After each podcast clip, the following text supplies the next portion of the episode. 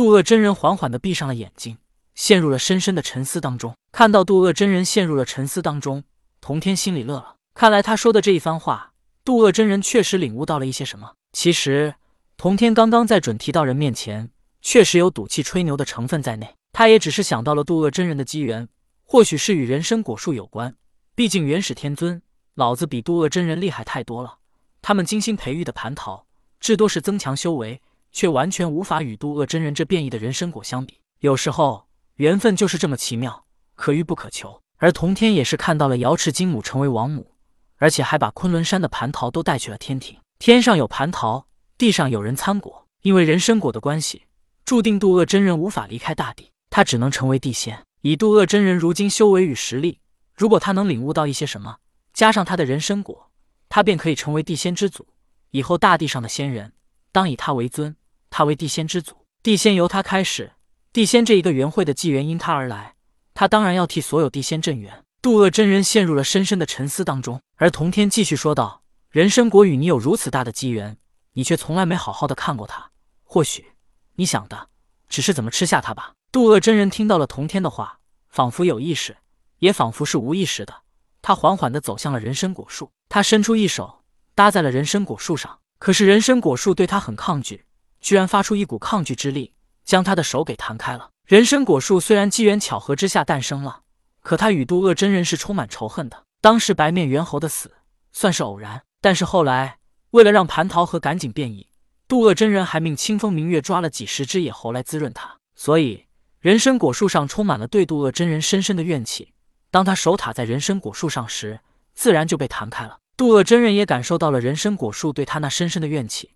他从来都没想过去接触人参果树，也从来没有想要让人参果树接受他。他从来做的。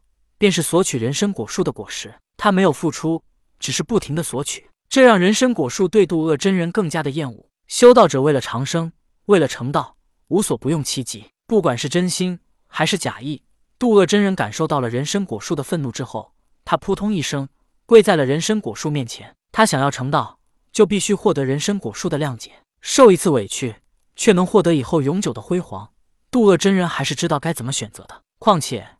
渡恶真人也确实亏欠了人参果树，而且以后人参果树结了果，渡恶真人还会获得人参果。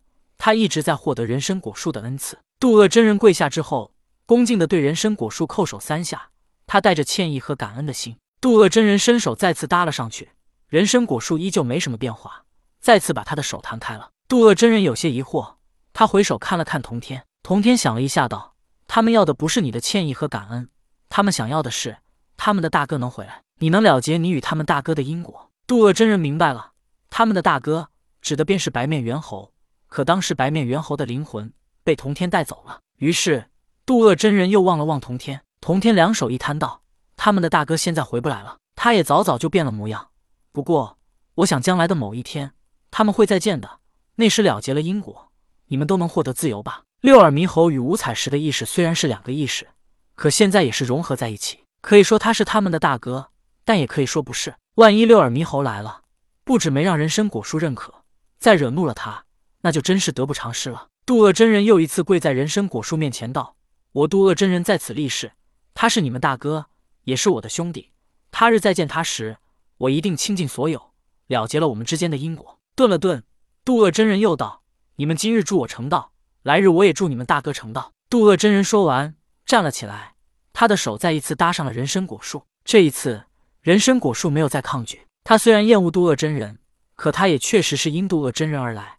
他想要更强，也只能依靠渡恶真人。可以说，此前的人参果树与渡恶真人，他们二者是相爱相杀。但是在渡恶真人如此表态立誓之后，人参果树也不再抗拒。渡恶真人把手放在人参果树上之后，两道耀眼的光芒亮了起来，光芒直冲天际。此刻的渡恶真人。